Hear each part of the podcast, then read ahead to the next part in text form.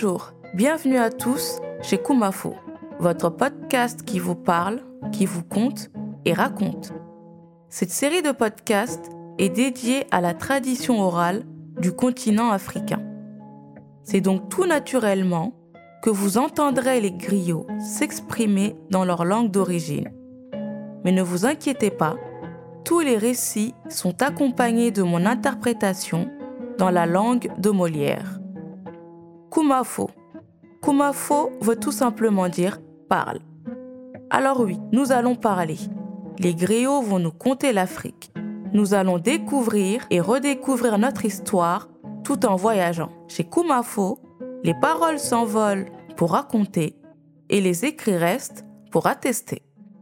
Alors laissez-vous guider par la voix des griots, les transmetteurs de notre histoire. Baadin lammoyr laali mbaali bee konton na alla jalol le mo rutanan pour kana kacca aliye tukum fanan mandi morol la kuñala jalijo ma lebe ñin kacca ke kan jang walla mu jali moro susoti sanduku wonku men be korato aliye lemu mu mamadou kuyatati ate wuluta fuladu sara law Chers auditeurs, nous vous saluons. Vos griots sont encore là pour vous parler, cette fois-ci d'un certain marabout du Mandé. Pour rappel, le griot en charge de raconter cette histoire, c'est moi-même, Djali Moro Sousso, originaire de Sandoukouank, et celui qui est à la Kora se nomme Mamadou Kouyaté, natif de Sarelao dans le Fouladou. nata ka kace yanyinin ka men. Yanyinin ka men wala keta almami samor la koti almami samori ala tariko kacanya jama ketala bari ndel fanal ye men long ala kuoto be na kacala badi lamoy lal ye wala la. Amanke nyala ikola yin sabu. Bari iko memmu mbe fen fen dim fola jang ngomoy mole la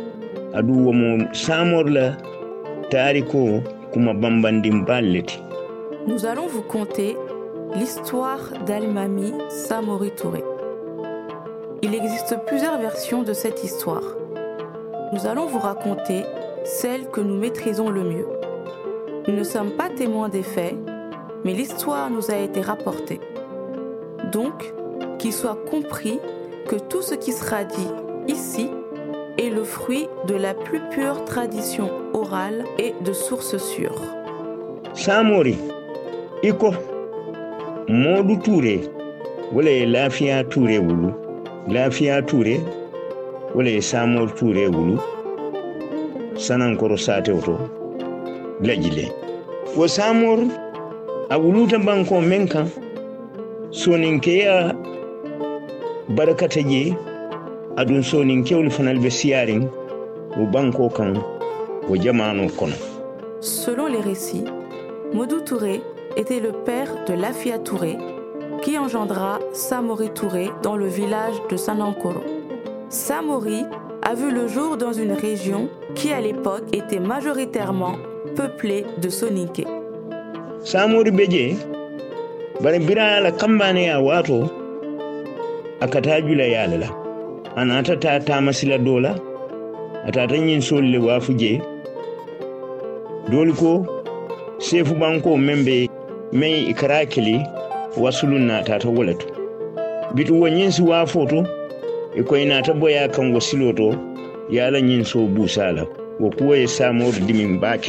C'est dans ce milieu soninké qu'a grandi Samori Touré, jeune commerçant de son village. Un jour, alors qu'il était en voyage au Wassalou dans le cadre de ses activités commerciales, à vendre du bétail et plus particulièrement des vaches, il fut victime d'une agression et du vol de sa marchandise par une bande de brigands, ce qui révoltera beaucoup Samori. samor tata modi doya pour ka puru ala so la moro so jela akaya bari simuru yata alla satola to akaya ni beta la sikuru wo kesadati Samori, furieux, se rendit chez un marabout pour savoir comment retrouver ses vaches. Le marabout l'informa qu'il ne retrouvera jamais ses bêtes et lui conseilla de rentrer dans son village natal. Il lui préconisa aussi de faire don d'aumône sous forme de cola en rentrant chez lui. samori nata kuruwo ke sadati a tata aɓe futala sanankor a yamoyi a, a futariŋo je a yatar kelo boyta koma woto. Ya wo kelo ya bama muta. Mansa kewo ya bama samba ala sato to ya bama ke joŋoti je samori naari wo keta ye nikuya bati. Samori nata ta bama noma. Ila banko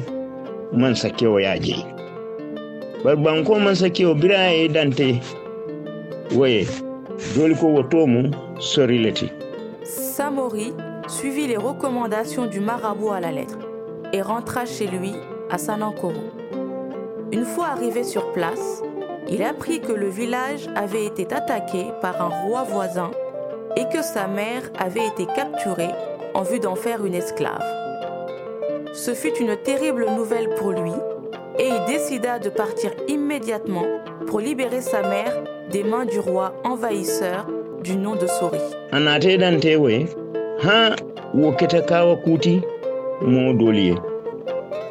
bayir mune a kendi wo man sakewo bira sita man sayala ala miro aka tama walla la moolu silata wala baba bakele. Bari ɗum Parvenu à destination, il demanda audience au roi et parvint à le rencontrer, puis lui exposa son problème. Cette faveur que le roi accorda à Samori étonna les populations, car leur roi était connu pour être un tyran impitoyable. Cependant, cela n'avait pas empêché Samori d'aller à sa rencontre.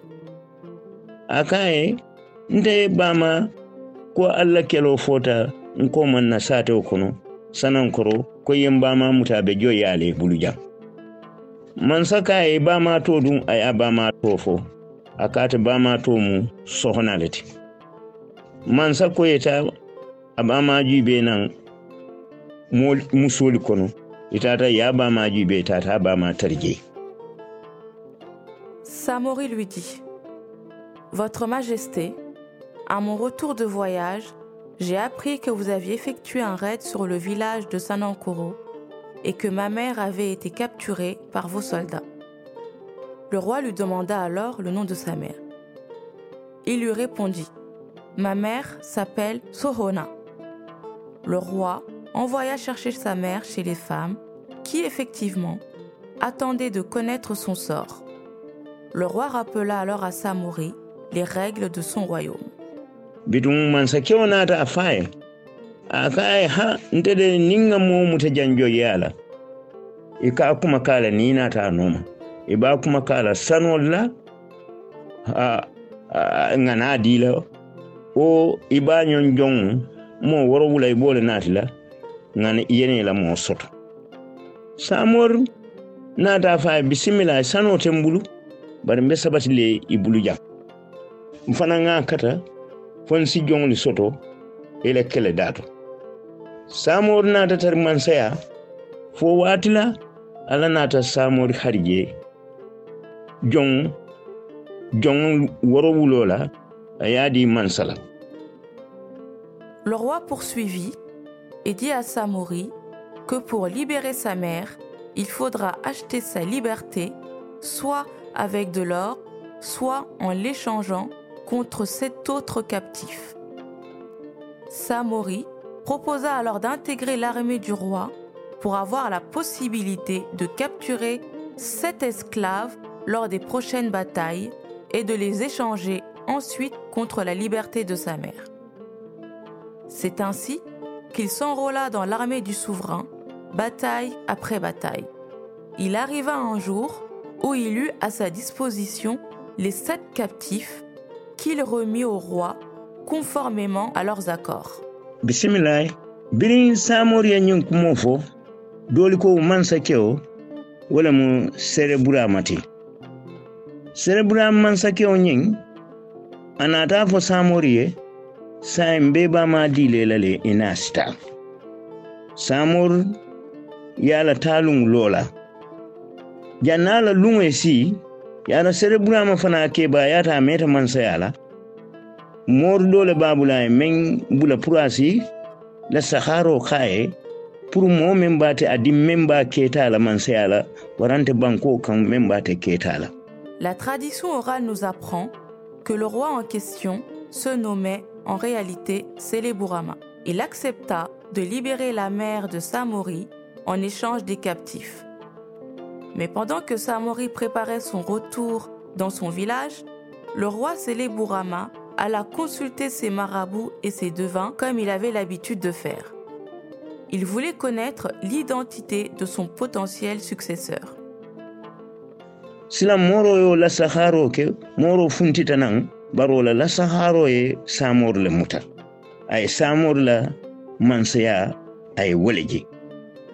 ha mooroñin naata fo sere burama ye a ka ko nte de man sabe la ñiŋ saatewo kono a ka bari a be tara la luntaŋol le kono.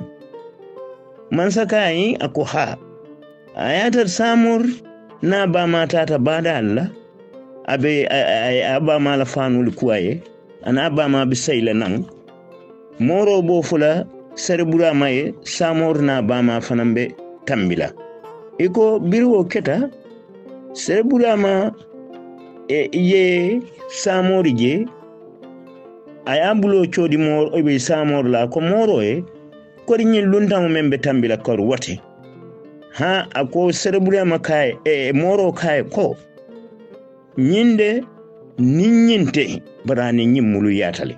À sa surprise, le marabout lui révéla qu'il sera remplacé par Samori Touré, mais il le lui dit de façon très subtile.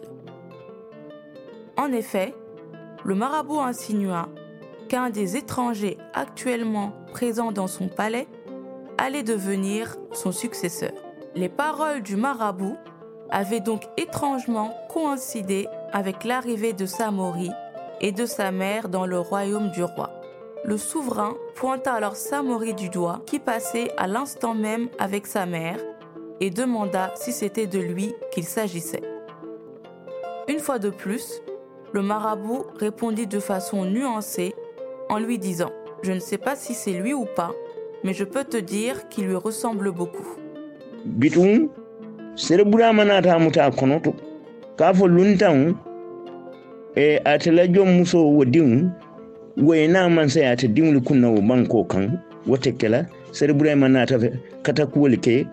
pour ka samori fa.